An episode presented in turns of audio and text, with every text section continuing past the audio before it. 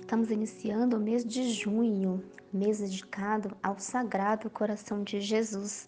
E neste mês nós meditaremos a ladainha do Sagrado Coração de Jesus.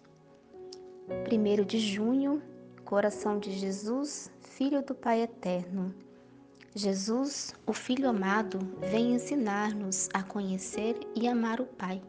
Jesus assumiu a nossa natureza humana Sendo Deus, fez-se homem, aceitou um coração de carne que lhe pulsasse no peito.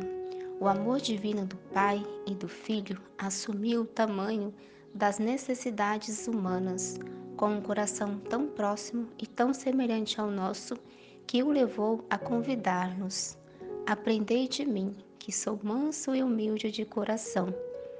A natureza divina humana de Jesus forma uma união inseparável.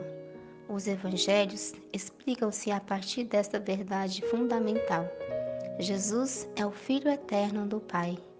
Seu coração é divino e humano. Coração de Cristo, coração de homem, coração de Deus.